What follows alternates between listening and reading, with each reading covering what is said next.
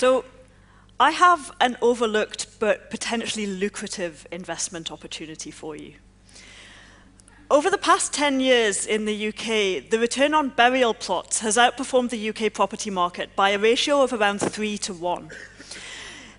There are private cemeteries being set up with plots for sale to investors, and they start at around £3,900. And they're projected to achieve about 40% growth. And the biggest advantage is that this is a market with continuous demand. Now, this is a real proposition, and there are companies out there that really are offering this investment, but my interest in it is, is quite different. I'm an architect and urban designer, and for the past year and a half, I've been looking at approaches to death and dying, and at how they've shaped our cities and the buildings within them. So in the summer, I did my first exhibition on death and architecture in Venice, and it was called Death in Venice. And because death is a subject that many of us find quite uncomfortable to talk about, the exhibition was designed to be quite playful, so that people would literally engage with it. So one of our exhibits was an interactive map of London, which showed just how much of the real estate in the city is given over to death. And as you wave your hand across the map, the name of the piece of real estate, the building or the cemetery is revealed. And those white shapes that you can see, they're all of the hospitals and hospices and mortuaries and cemeteries in the city. In fact, the majority are cemeteries. We wanted to show that even though death and burial are things that we might not think about, they're all around us and they're important parts of our cities. So about half a million people die in the UK each year, and of those, around a quarter will want to be buried. But the UK, like many Western European countries is running out of burial space, especially in the major cities. And the Greater London Authority has been aware of this for a while.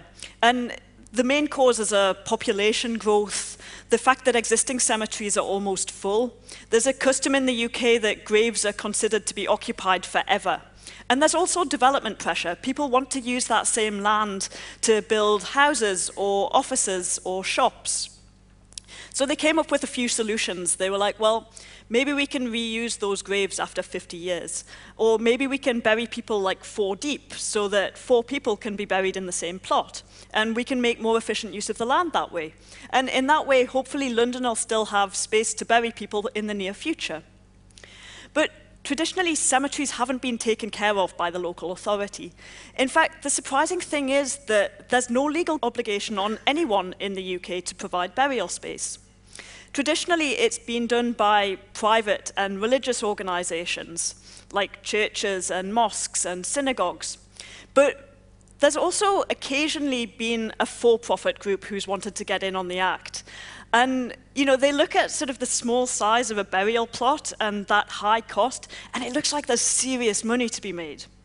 So actually, if you want to go out and start your own cemetery, you kind of can. There was this couple in South Wales, and they had a farmhouse and a load of fields next to it, and they wanted to develop the land. And they had a load of ideas. They, they first thought about making a caravan park, but the council said no. And then they wanted to make a fish farm, and again, the council said no. And then they hit on the idea of making a cemetery.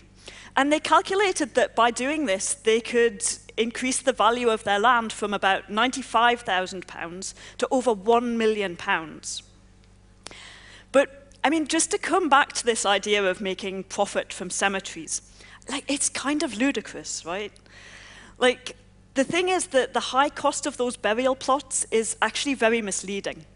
They look like they're expensive, but that cost reflects the fact that you need to maintain a burial plot. Like, someone has to cut the grass for the next 50 years. And that means it's very difficult to make money from cemeteries. And it's the reason that normally they're run by the council or by a not-for-profit group. But anyway, the council granted these people permission and they're now trying to build their cemetery. So just to explain to you kind of how this works, if I want to build something in the UK, like a cemetery, for example, then I have to apply for planning permission first.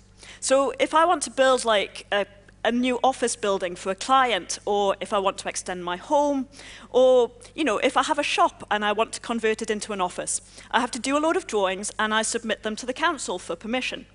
And they'll look at things like how it fits in the surroundings. So they'll look at what it looks like, but they'll also think about things like what impact is it going to have on the local environment? And they'll be thinking about things like, you know, is this thing going to cause pollution? Or is there going to be a lot of traffic that wants to go to this thing that I've built? But also good things, you know, is it going to add local services like shops to the neighborhood that local people would like to use? And they'll weigh up the advantages and the disadvantages, and they'll make a decision. So that's how it works if I want to build a large cemetery. But what if I've got a piece of land and I just want to bury a few people, like five or six? Well, then, actually, I don't need permission from anyone. There's actually almost no regulation in the UK around burial. And the little bit that there is, is about not polluting watercourses, like not polluting rivers or groundwater. So actually, if you want to go and make your own mini cemetery, then you can. But I mean, like, really, like, who does this, right? Well, you know, if you're an aristocratic family and you have a large estate, then there's a chance that you'll have a mausoleum on it and you'll bury your family there. But the really weird thing is that you don't need to have a piece of land of a certain size before you're allowed to start burying people on it. And so that means that technically this applies to like the back garden of your house in the suburbs. So like what if you wanted to try this yourself at home? Well, th there's a few councils that have guidance on their website which can help you. So the first thing that they tell you is that you need to have a certificate of burial before you can go ahead. You're not allowed to just murder people and put them under the patio. Um, they also tell you that you need to keep a record of where the grave is. But that's pretty much it for formal requirements. Now, they do warn you that your neighbors might not like this, but legally speaking, there's almost nothing that they can do about it. And, you know, just in case any of you still had that sort of profit idea in your mind about how much those burial plot plots cost and how much money you might be able to make, they also warn that it might cause the value of your house to drop by 20%. Although, actually, it's more likely that no one will want to buy your house at all after that. So what I find fascinating about this is the, the fact that it kind of sums up many of our attitudes towards death. In the UK, and I think that the figures across Europe are probably similar, only about 30% of people have ever talked to anyone about their wishes around death. And even for people over 75, only 45% of people have ever talked about this. And the reason that people give, uh, you know, they think that their death is far off, or they think that they're going to make people uncomfortable by talking about it. And you know, to a certain extent, there are other people out there who are taking care of things for us. You know, the government has all this regulation and bureaucracy around things like burying a death, for example. And there's people like funeral directors who devote their entire working lives to this issue. But when it comes to our cities and thinking about how death fits in our cities, there's much less regulation and design and thought than we might imagine. So we're not thinking about this, but all of the people that we imagine are thinking about it, they're not taking care of it either. Thank you.